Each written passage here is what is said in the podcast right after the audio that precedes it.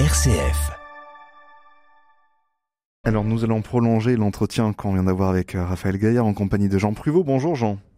Bonjour Simon. Alors le mot qu'on va examiner, eh bien, il est justement issu du titre de, de, de l'ouvrage de Raphaël Gaillard, Un coup de hache dans la tête.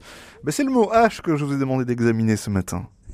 Eh bien oui, alors voilà un mot qui, à lui seul, quand il est prononcé, hors de tout contexte, hein, connaît euh, de multiples sens. C'est en effet le nom d'une lettre aspirée ou non, une lettre qui se faufile orthographiquement dans les mots en nous troublant. C'est le nom d'une série humoristique où H résonne avec hôpital, comme dans CHU. C'est aussi euh, le nom d'un hallucinogène, le chanvre indien. Et enfin, c'est le mot que nous allons radiographier, c'est l'outil du bûcheron, autrefois du bourreau, pour vous trancher la tête. En bref, on ne plaisante pas avec ce dernier sens, pas plus qu'avec le verbe dont le participe passé peut aussi être impressionnant, hein, être haché menu par exemple. Oui, en effet, c'est un mot pour le moins riche d'interprétations. D'où vient-il, Jean?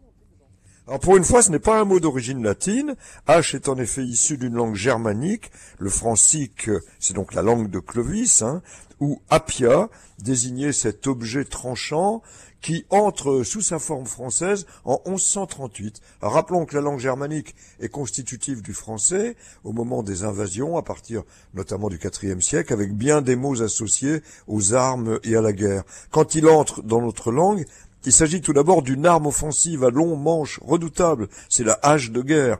Il faut attendre le XIIIe siècle pour que soit attestée la hache destinée à fendre le bois. Puis en 1640 arrive une expression mentionnée par Houdin dans ses curiosités, avoir un coup de hache, qui signifie être fou. Puis euh, en 1785 apparaît aussi l'expression être fait à coup de hache, c'est-à-dire de manière grossière. Bon, si on dit d'une personne qu'elle est taillée à la hache, bah, c'est mieux que ce soit un homme parce que sinon euh, on est assez loin de Brigitte Bardot quand même.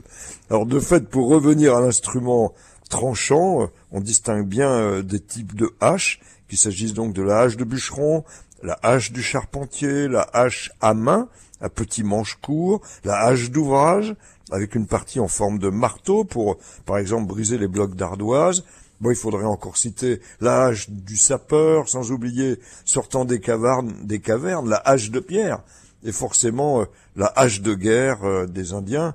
Alors, ne surtout pas déterrer. J'allais oublier la hache d'abordage, celle des pirates. Quant au verbe hacher, bah, il se prête à des expressions inquiétantes que rapporte de Furtière dans son dictionnaire? Par exemple, Jean? Eh bien, on dit euh, d'un homme maltraité, assassiné de plusieurs coups, dit Furtière, qu'il a été haché menu comme chair à pâté. Bon, ça n'est pas rassurant à midi, je prendrai pour nous rassurer euh, un peu de, de hachis parmentier. C'est plus réconfortant quand même. Merci beaucoup, Jean Pruvot. Quand, euh, quand euh, Raphaël Gaillard, on entend Jean qui nous, qui nous explique un petit peu que ce, ce mot qui se faufile dans la langue française avec cette lettre qui disparaît, qui revient, qu'est-ce que ça vous inspire de bon matin? Ben, La créativité. La créativité avant tout. J'adore cette, cette rubrique parce que on entend la créativité du langage. Et la créativité du langage, c'est probablement d'ailleurs ce qui euh, fait le lien avec les troubles psychiques. Donc j'adore entendre euh, ce récit des mots. Et d'ailleurs, moi, personnellement, je ne cesse de voir des haches depuis que j'ai écrit ce livre. Merci beaucoup Raphaël Gaillard d'avoir été avec nous ce matin. Je rappelle le titre de notre ouvrage, Un coup de hache dans la tête, c'est paru aux éditions à Grasset.